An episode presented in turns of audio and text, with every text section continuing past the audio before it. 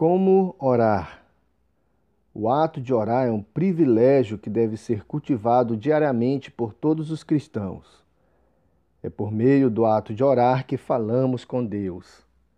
Geralmente começamos a trilhar o caminho da oração ainda na infância, quando aprendemos com os nossos pais como orar, ou no início da nossa conversão, durante o discipulado cristão.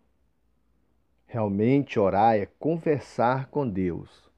Somos nós abrindo nosso coração através de palavras ao nosso Pai Celestial.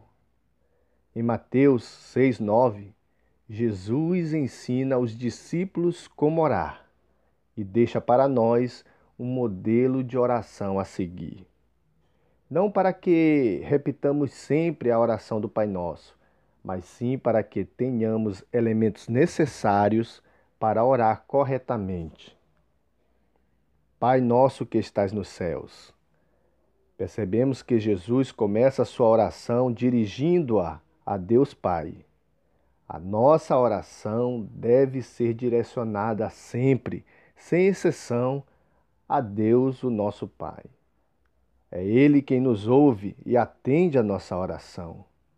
É com Deus que devemos manter um relacionamento de oração cotidiano. Jesus segue orando e diz: Santificado seja o teu nome.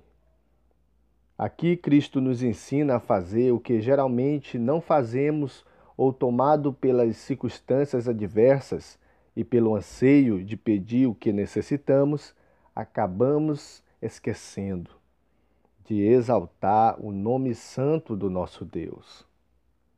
Nosso Pai é santo e devemos sempre render graças a Ele, reconhecendo a Sua santidade e fazer isso sempre em primeiro lugar nas nossas orações. Iniciar sempre a oração com adoração e exaltação ao Senhor agrada o coração de Deus. Deus vai ouvir e atender a nossa oração por causa do seu Filho, Jesus Cristo.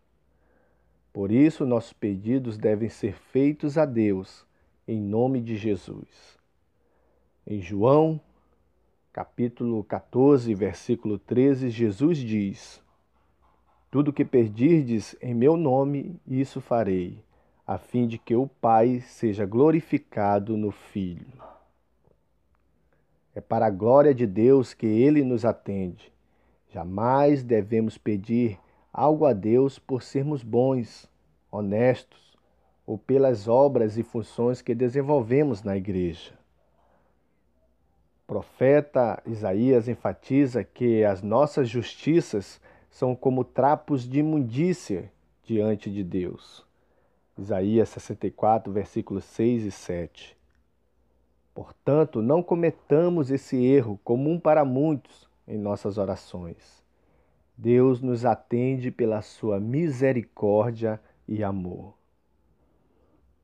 Façamos nossas orações sempre com sinceridade diante de Deus e lembrando sempre que Ele é onisciente, sabe de tudo. Ainda a palavra não nos chegou à boca, mas o Senhor já a conhece. Salmo 139, versículo 4. Se não sentimos vontade de orar, revelemos isso a Deus em oração. Façamos uma oração pequena e objetiva e com o tempo de relacionamento sendo ampliado a cada dia, veremos que o desejo pela oração ficará cada vez mais natural e ardente. Comecemos hoje não percamos tempo. Comecemos a orar agora. Que Deus em Cristo nos abençoe.